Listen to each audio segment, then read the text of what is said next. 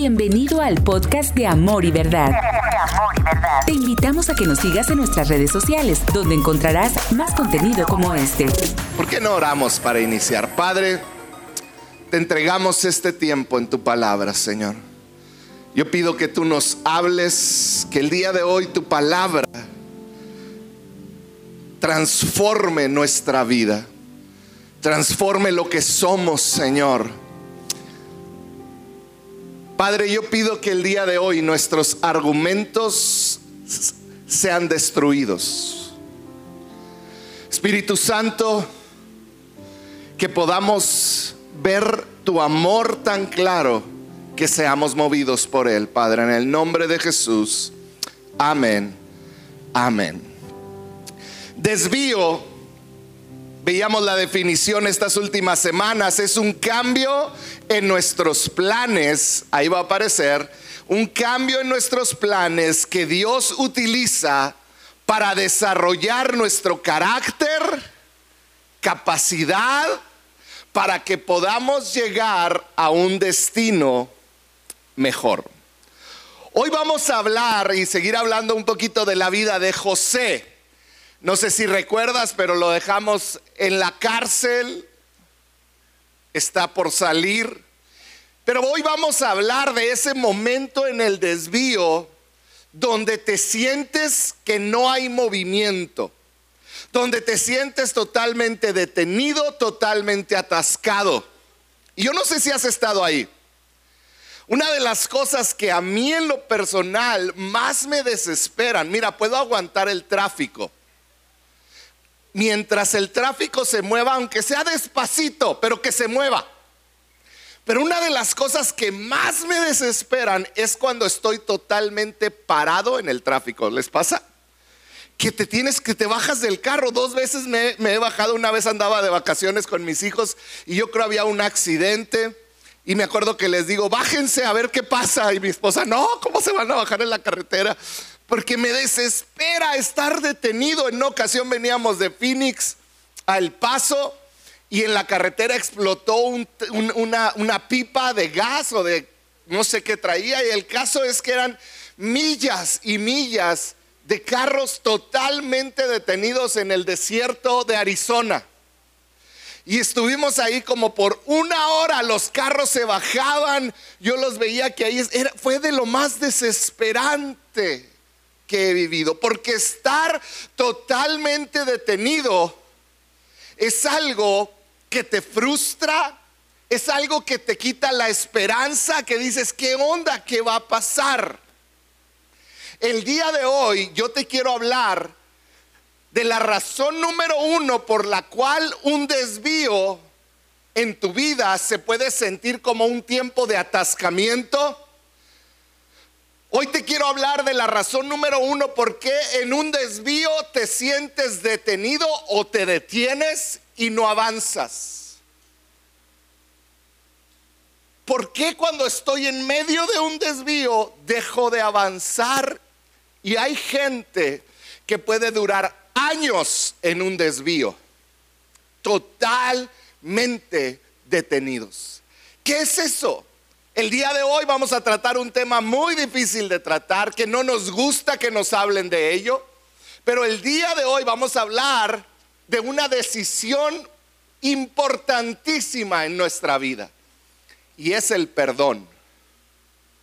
Porque nada, di conmigo nada, nada detendrá tu avance en la vida como lo hace la falta de perdón.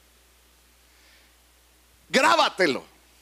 Nada, nada detendrá tu avance en la vida como lo hace la falta de perdón.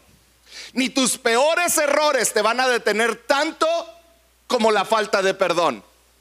La falta de perdón es algo que te detiene totalmente. Ahora, ¿por qué estamos asociando la falta de perdón con un desvío? Porque estamos hablando de desvíos en la vida. Esos momentos que nuestros planes cambian, que teníamos algo en mente y no nos salió nada de lo que esperábamos. Si te pones a analizar cada desvío en tu vida, te vas a dar cuenta que tu desvío lo provocó alguien. ¿Cierto o falso? Tú a tu desvío, si, si vas a la raíz del por qué tus planes cambiaron, por qué tus situaciones cambiaron, tú te vas a dar cuenta que ese desvío tiene cara y tiene nombre. Puede ser una relación como con un padre. Puede ser una relación con tu mamá. Puede ser la relación con un tío, con un hermano. Puede ser un esposo que o una esposa que te falló. Cada desvío en nuestra vida significante tiene que ver con una persona que está detrás de ello. Entonces la gran, la gran batalla que tú y yo libramos en cada desvío es perdono o no perdono. ¿Perdono o no perdono? Y la verdad es esta. A mayor cercanía de esa persona que causó tu desvío, más difícil es perdonarla. Más difícil. Volvamos a la historia de José. Si tú lees la Biblia entera, te vas a encontrar que aparte de Jesús, José es una de las historias de perdón más grandes que están escritas en la Biblia. Porque José perdonó muchísimo y vamos a ver la continuación de la historia. Si volvemos al principio, José era hijo de Raquel y Jacob, ¿se acuerdan? Raquel, aquella mujer bella que Jacob vio.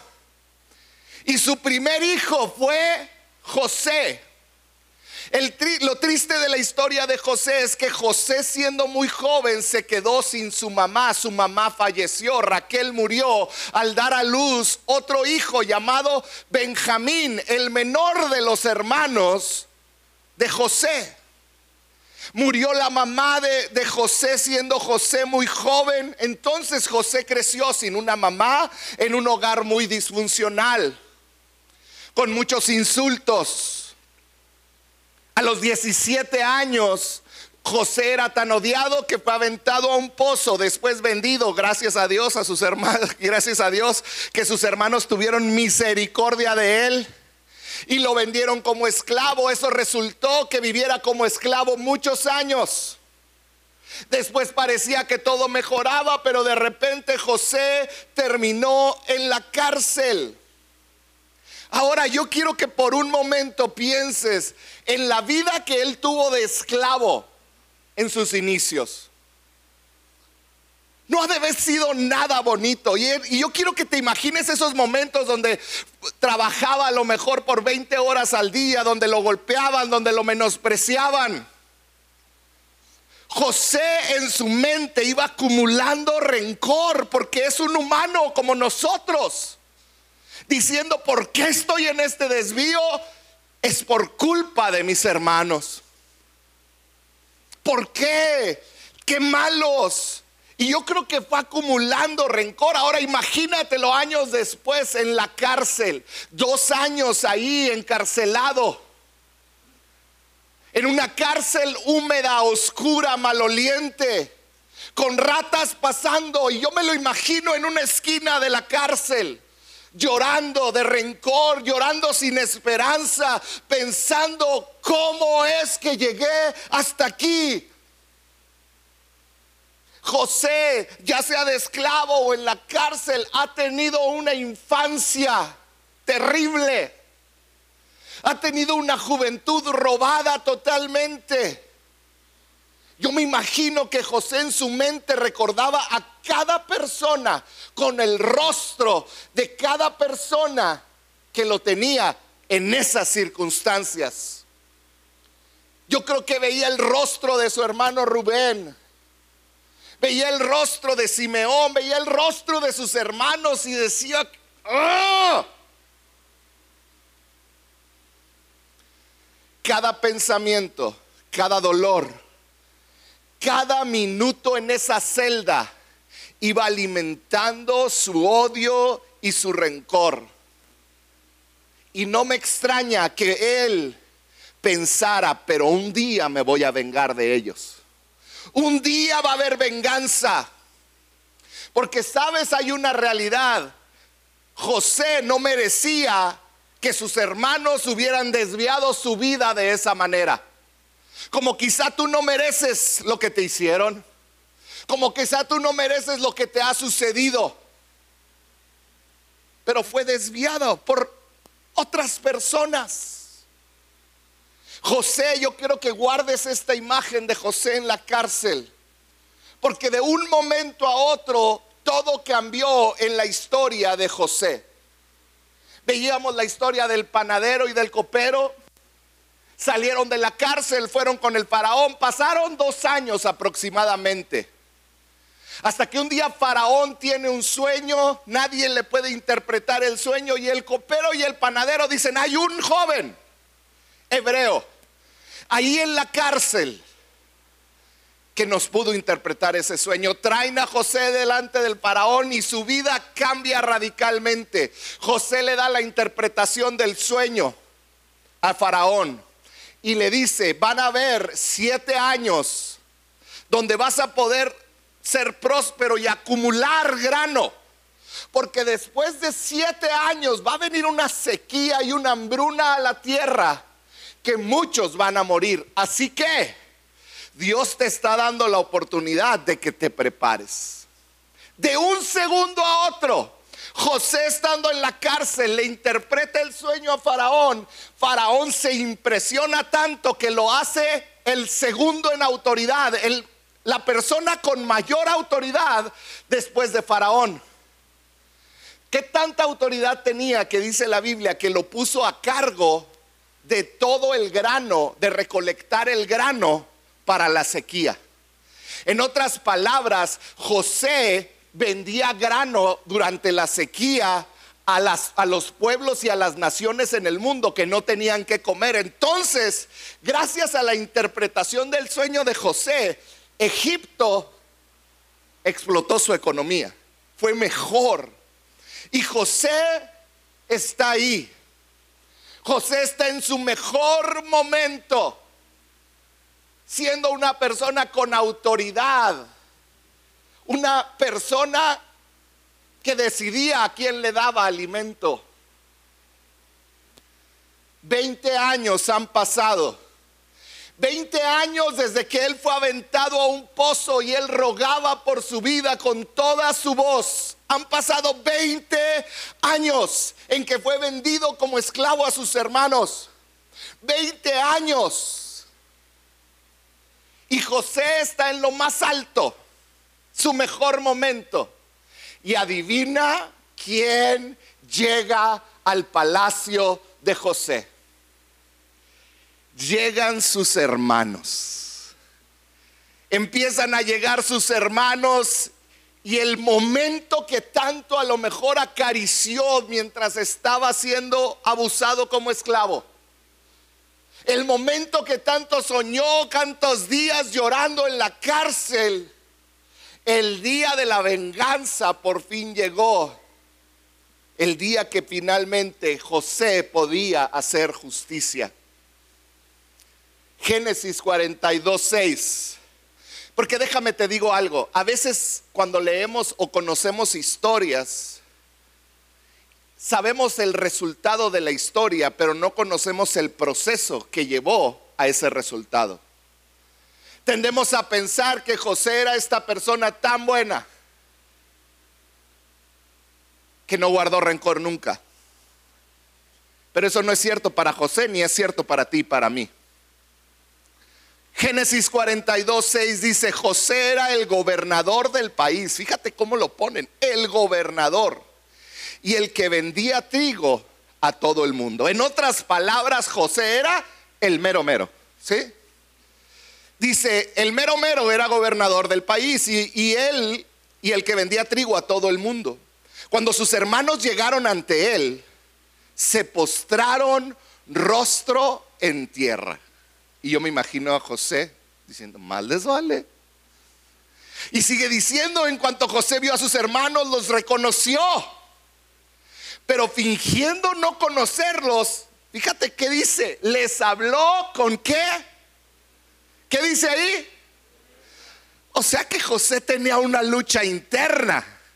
Él no los vio y dijo, ay, mis hermanitos preciosos. Él los vio y yo creo que quería, ay, felices.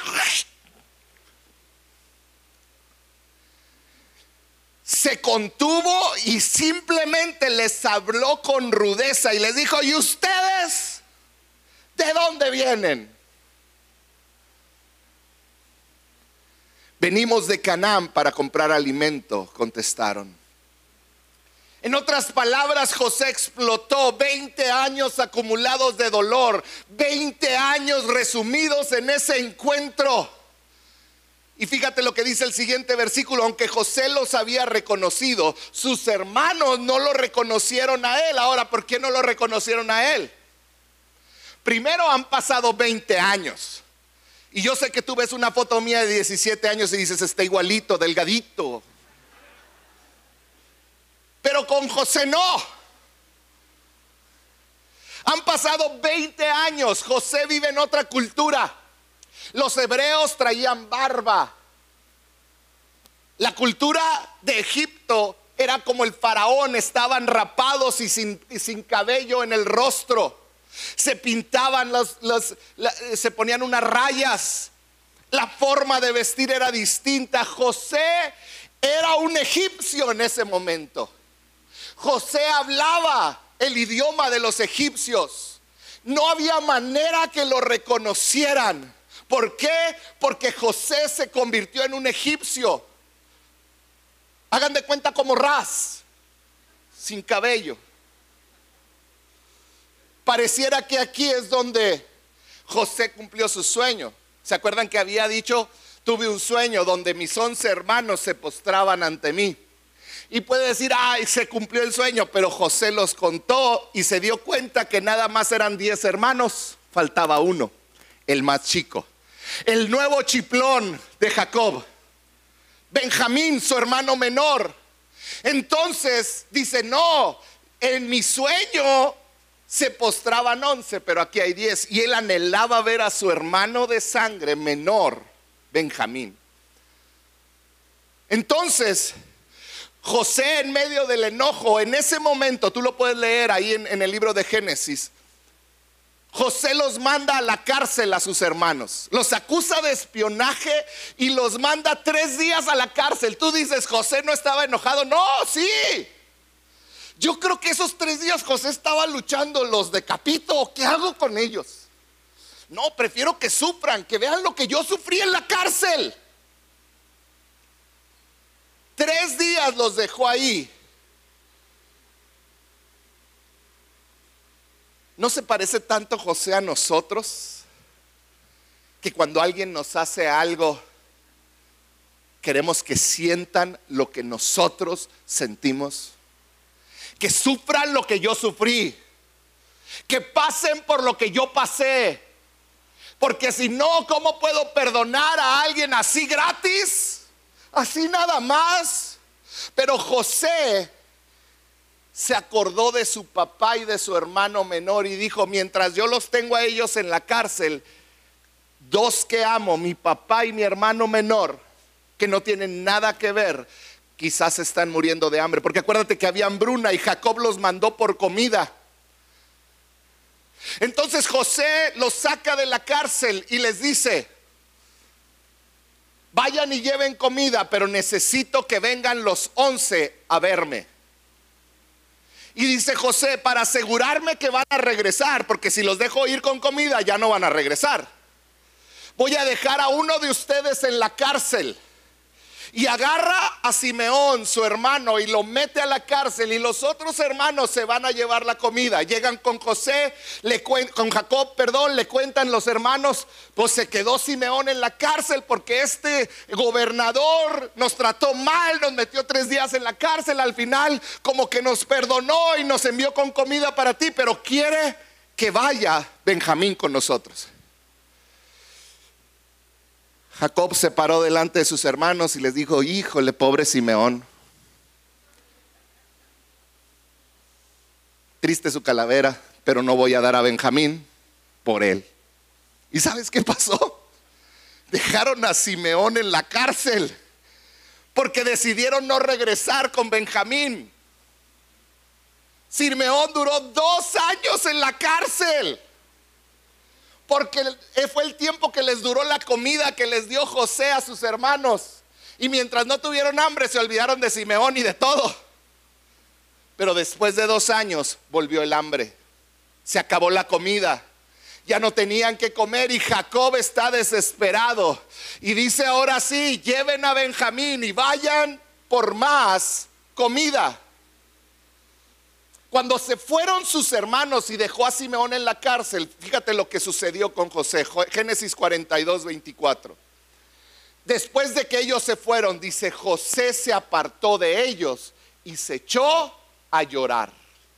Di conmigo llorar. Di conmigo que llorón. Se puso a llorar. Haz de cuenta que se pone duro y luego se van y luego se echa a llorar se echa a llorar. Génesis 43 nos cuenta la historia de cuando los hijos de Jacob, los hermanos de José, regresaron con Benjamín. Y fíjate lo que sucedió, 43, 26 de Génesis. Dice, cuando José entró en su casa, le entregaron los regalos que le habían llevado, porque Jacob mandó regalos para el gobernador de Egipto. Y dice, y rostro en tierra se postraron ante él. Ahí fue el cumplimiento de la profecía. Ahí estaban ahora sí todos los hermanos. Dice la Biblia que después de eso José sacó la espada y cuando estaban postrados los degolló a todos. No, eso hubiera hecho yo. ¿Y tú? Es más, te digo algo, en diferentes etapas de nuestra vida lo hemos hecho. José, ¿qué es lo que hizo? Dice versículo 30, conmovido por la presencia de su hermano y no pudiendo contener el llanto. Di conmigo, llorón. Con ganas. Llorón. Era un llorón. Dice, José salió de prisa, entró a su habitación y se echó a llorar desconsoladamente. Al llorar, José estaba procesando el dolor, estaba procesando las heridas. Y fíjate lo que sucedió después. José les da comida y los manda de regreso a casa. Les dice, vayan a casa de nuevo. Y ahí van los hermanos. Pero José tenía un plan. Y en la mochila, en el morralito de Benjamín, echa una, un utensilio del palacio, muy caro, una copa. La echa en su morral. Cuando van a salir de Egipto, José manda un emisario del reino, los detienen y les dicen, se han robado algo. Y los hermanos dicen, claro que no. Y empiezan a esculcar y encuentran en la mochila de Benjamín la copa robada. Lo regresan al, castillo y José está enojado y les dice, esto es pena de muerte, les dice José. José todavía estaba ahí luchando.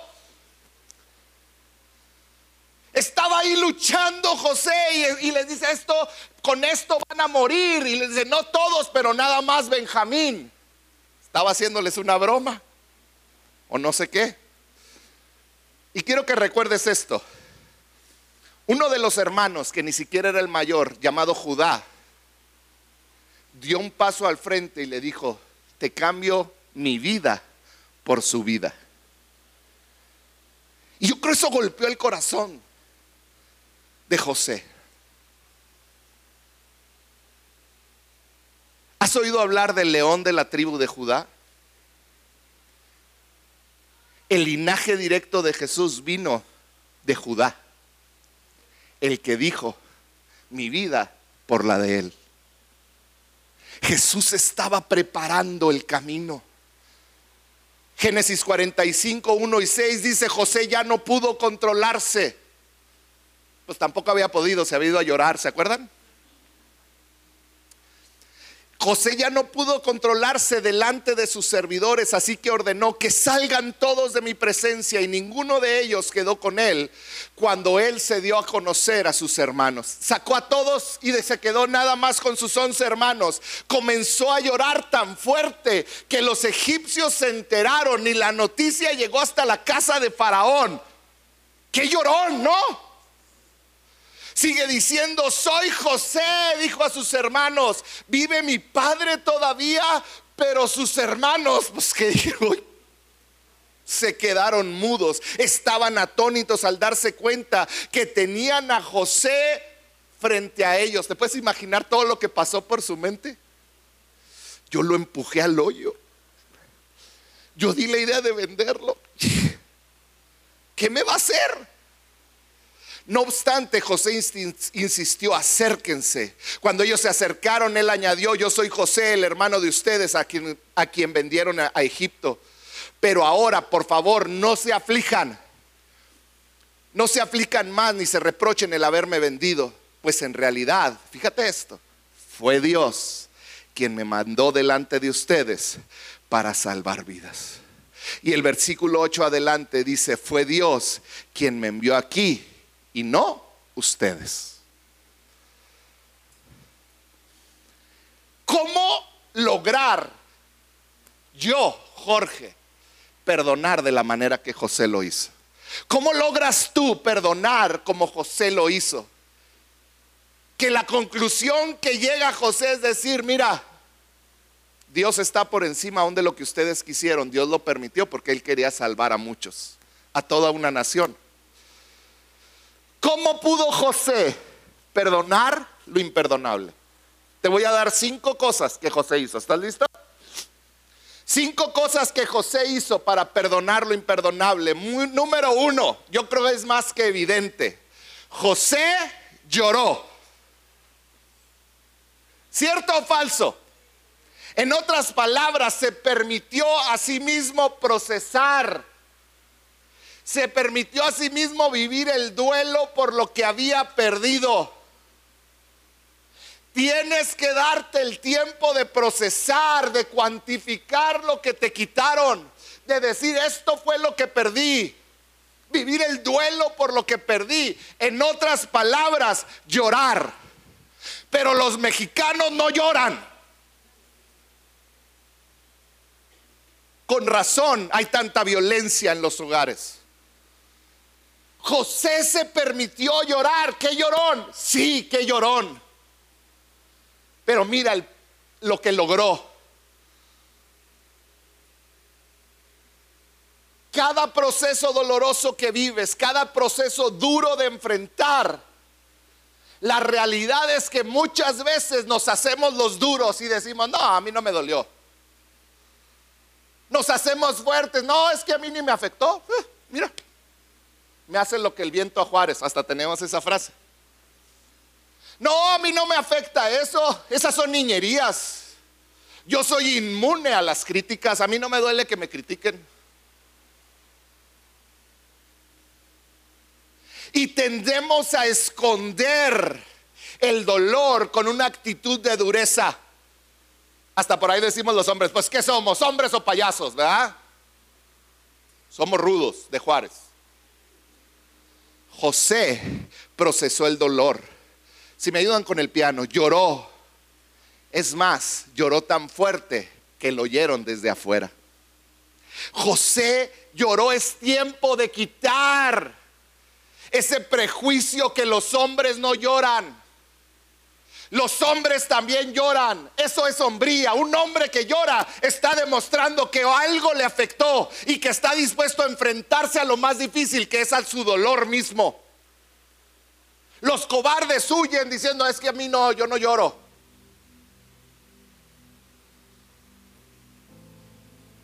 Hay momentos donde tenemos que lidiar con lo que nos sucedió, todos los que estamos aquí. Porque cuando no lo hacemos es como si una serpiente se metiera dentro de nosotros. Cuando escondemos el dolor con dureza. Cuando escondemos todo lo que nos ha sucedido y nos hacemos duros. Es como si una serpiente se metiera y cada vez que tú hablas con alguien sueltas un poco de veneno. Cuando alguien te lastima, envenenas todo lo que está alrededor. Esa es la falta de perdón en hombres y en mujeres. Es tiempo de que consideremos por qué reacciono como reacciono. ¿Por qué estallo de esta manera? ¿Por qué lastimo con mis palabras? ¿Por qué reacciono con amargura, con enojo, con ira? ¿Sabías que amargura, enojo e ira son emociones secundarias? En otras palabras, son fruto de algo más. Amargura, enojo e ira son fruto de la falta de perdón. ¿Quieres quitar enojo? No, no es, quiere decir que te hablen bien. ¿Quieres quitar enojo? Trata tu falta de perdón. Quizá con tu padre que ya ni está vivo. Quizá con aquel que te lastimó o aquella que te lastimó. Son emociones secundarias que salen de nosotros. En otras palabras, si hay algo que quiero que te quedes hoy aquí es que tienes que aprender a cuantificar y procesar lo que perdiste que asumas lo que perdiste, que llores, porque no lo merecías a lo mejor, porque no debiste haber pasado eso, pero es necesario que lo llores. ¿Quieres que te dé una recomendación? Toma un papel, toma un papel y haz una lista de lo que perdiste. Yo me imagino en la lista de José, quizá José decía, me quitaron mi paz, me quitaron mi niñez, me quitaron la oportunidad de ir a la escuela, me quitaron la oportunidad de tener una novia. En la secundaria número 3 en Israel. Me quitaron la oportunidad de vivir y de disfrutar a mi padre por 20 años. Me quitaron la oportunidad de ver crecer a mi hermano menor. Me robaron tanto. Yo tengo una pregunta para ti. ¿Te has tomado el tiempo para cuantificar y procesar lo que has perdido, lo que tienes que perdonar? ¿Sabes qué? Por eso José lloró. Porque estaba aceptando lo que había perdido. En otras palabras, el primer paso para perdonar es hacer una lista de lo que perdiste y vivir el duelo por lo que perdiste. Dejar de hacer como que nada sucede. Lo cual me lleva al segundo punto de cómo pudo José perdonar lo imperdonable. José se enfocó en lo bueno. No se permitió, fíjate esto, no se permitió ser dominado por el dolor que resultó de lo malo que sucedió. Por eso al final de la historia de José, Génesis 50, 20, dice, es verdad que ustedes, a sus hermanos les habló, pensaron en hacerme mal, pero Dios transformó ese mal para bien, para lograr lo que hoy estamos viendo, salvar la vida de mucha gente.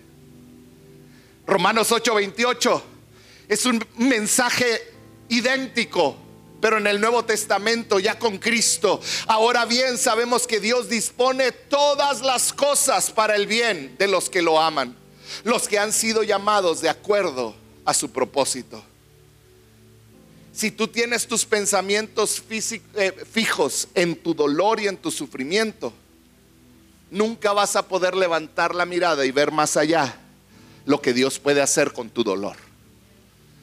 Número tres, como José pudo perdonar lo imperdonable, José no se enfocó en la disculpa de sus hermanos. Él perdonó primero. ¿Sabías? Y por favor léelo que en la Biblia, en la historia de José, en el Génesis, no dice en ningún lado que sus hermanos le pidieron perdón, pero sí dice que José les dijo, los perdono. Génesis 45, 15. Los hermanos no podían hablar. ¿Se acuerdan que, leímos que se quedaron mudos? Dice luego José, bañado en lágrimas, besó a todos sus hermanos. Solo entonces se animaron ellos a hablarle. Los besó. José lloró, los abrazó, les declaró el perdón y ellos no podían ni hablar. Apenas medio le hablaron. ¿Sabías que la palabra que, tan solo ellos le pudieron hablar en el griego. Es una palabra que no tiene emoción. Es una palabra como que dijeron unas, balbucearon unas palabras. Yo creo firmemente que a muchos de ustedes Dios les está pidiendo perdonar a alguien.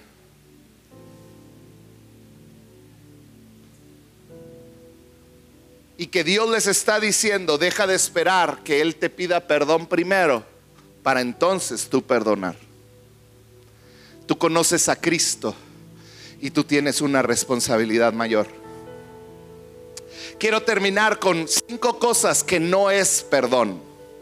Perdón no es, perdonar no es, perdonar no depende de que el ofensor pida perdón primero.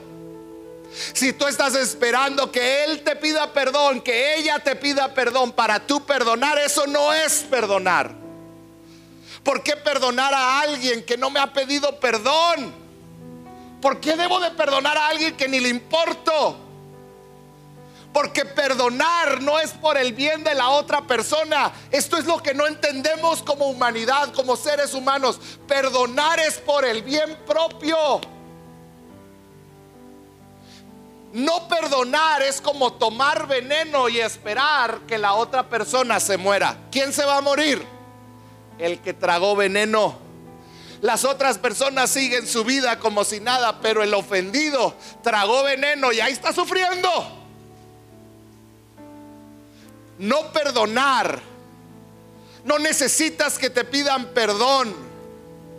Porque de otra manera, cuando no perdonas, es como irte pudriendo poco a poco por dentro, mientras la otra persona vive una vida feliz. Número dos, perdonar no es asumir que lo que el otro hizo estuvo bien. En otras palabras, José no dijo, ay, no, no se preocupen, ustedes hicieron lo que tenían que hacer. No, ustedes hicieron mal, pero Dios. Perdonar no es decir, ay, es que lo voy a estar validando y ahora ya él va a creer que me puede tratar así o que puede tratar. No, es me lastimaste, fue terrible lo que hiciste. Pero Dios es más grande. Al perdonar no estás asumiendo que lo que te hicieron estuvo bien. Estás diciendo que Dios puede aún actuar en medio del dolor. Número tres, Perdonar no significa que vas a que recuperaste la confianza en esa persona. No podremos malentender cuando perdonas a alguien, no estás diciendo, "Ay, ya vente otra vez." Tengo, tienes toda mi confianza. No es lo mismo. Perdonar y confiar son dos cosas distintas. El perdón es instantáneo. La confianza se gana con el tiempo. ¿Cierto o falso? Muchos piensan, es que si lo perdono voy a tener que tener esta relación otra vez con él. No, no es así. A lo mejor fuiste abusado o abusada sexualmente. Tú tienes la obligación de perdonar a quien lo hizo, pero no de volver a tener una relación. Perdonar es por tu bien.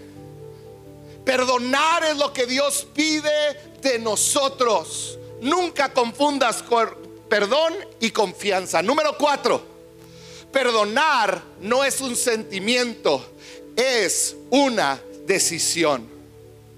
José decidió perdonar. Y muchos decimos, es que cuando me sienta listo, voy a perdonar. ¿Lo has dicho? Levanta la mano si lo has dicho. Los demás no lo van a aceptar, pero está bien, yo sí lo he dicho. Cuando me sienta listo, lo perdono o la perdono. Esa no es lo que, eso no es lo que Dios pide de ti. Si estás esperando sentir ganas, nunca las vas a sentir, porque duele lo que hicieron. Perdonar es una decisión. Te voy a decir el secreto del perdón. Muchos esperamos sentirnos correctamente para perdonar, pero es al revés. Los sentimientos correctos llegan después de que te perdonamos. Es que voy a perdonar cuando tenga paz. La paz va a llegar cuando perdones. ¿Sí me explico? Perdón es sembrar algo para tu futuro. Cuando yo perdono, estoy sembrando paz, confianza. Cuando yo perdono, estoy sembrando. No esperes ver el fruto antes para luego sembrar. No.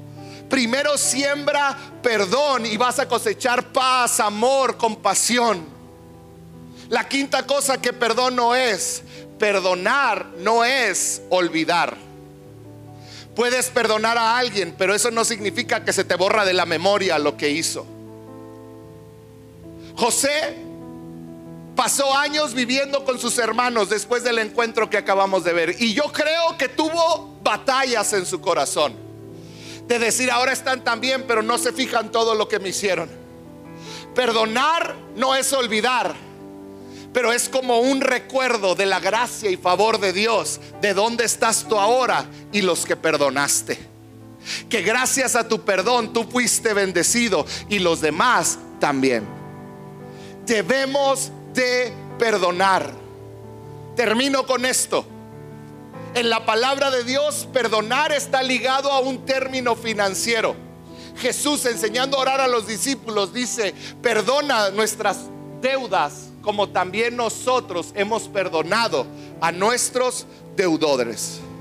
¿Sabes qué estaba diciendo Jesús? Jesús estaba utilizando un lenguaje financiero.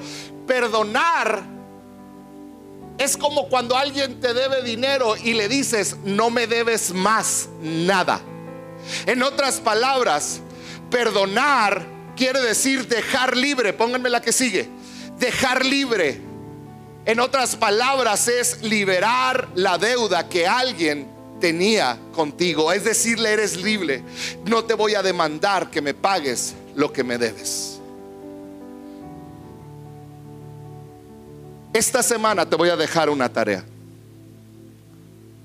En una hoja de papel, en tu teléfono, haz una lista de lo que le tienes que perdonar a una persona que te haya lastimado o a dos. Y a lo mejor tu lista se va a ver así. Tengo que perdonar que me robaron mi niñez.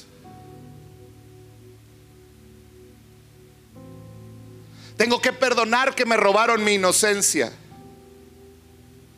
Tengo que perdonarte que me robaste la confianza en los hombres, que me robaste la confianza en la autoridad.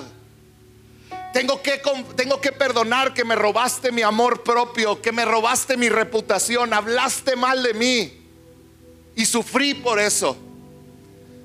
Tengo que perdonar que me robaste una amistad, que me robaste la paz. Que hagas una lista donde listes qué es lo que te robaron, qué es lo que quitaron de ti, qué te deben.